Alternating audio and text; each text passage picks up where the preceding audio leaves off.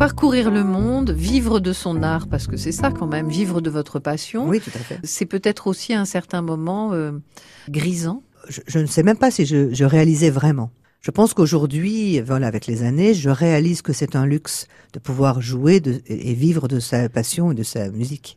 Mais je pense qu'entre 20 et 30 ans, euh, euh, voilà, non, non, je pensais que tout était normal. Hein. J'avais du talent, euh, c'est tout, quoi.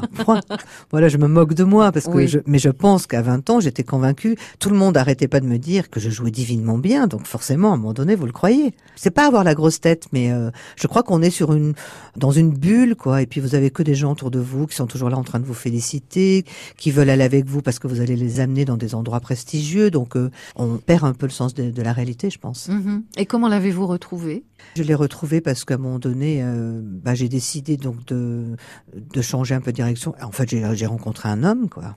Je jouais tous les jours, non-stop. Hein. Effectivement, j'étais dans des beaux endroits, aux Caraïbes et tout, mais je n'avais pas un jour de break. Donc vraiment, je, je, je- je ne faisais que ça, que ça, que jouer, jouer, jouer. Et donc quand j'ai rencontré euh, ce qu'on dit l'homme de ma vie, euh, c'est vrai que je suis partie, donc je l'ai suivi euh, à Clermont-Ferrand.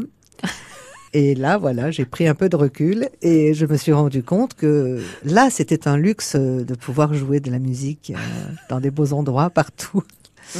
Et que du coup, euh, il fallait que je refasse mes preuves et que je, pour retrouver du travail, ben, il fallait que je, re- pas que je reparte à zéro, mais si vous voulez, j'étais plus celle qui jouait partout, quoi.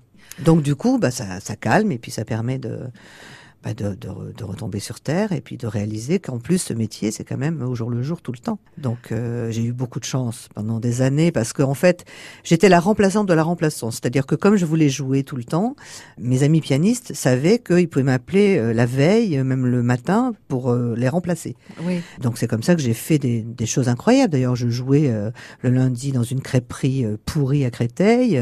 Le mardi, j'étais chez Régine. Le mercredi, je jouais au Georges V. Le jeudi, je pouvais jouer dans une association. euh, Enfin, voilà, je faisais tout, je prenais tout, tout, tout. Je voulais faire de la musique et j'allais partout où je pouvais jouer. Mais Mhm. justement, avec des choses très différentes. Et il y avait toujours des anecdotes. C'est c'est ça qui est croustillant dans ce métier. C'est que, quel que soit l'endroit où, où je jouais, il y avait des choses incroyables qui se passaient tout le temps.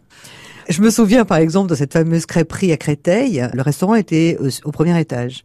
Et ils avaient mis le piano juste euh, vraiment à la sortie de l'escalier. Et en haut de cet escalier, il y avait une poutre. Et donc, tous les gens arrivaient, ils me voyaient. Donc, ils, ils écoutaient la musique et paf, ils se prenaient la poutre. Donc, c'était, voilà, c'était des petits, des anecdotes comme ça. Mais bon, vous vous en souvenez. Et je prenais des fous rires insensés, quoi.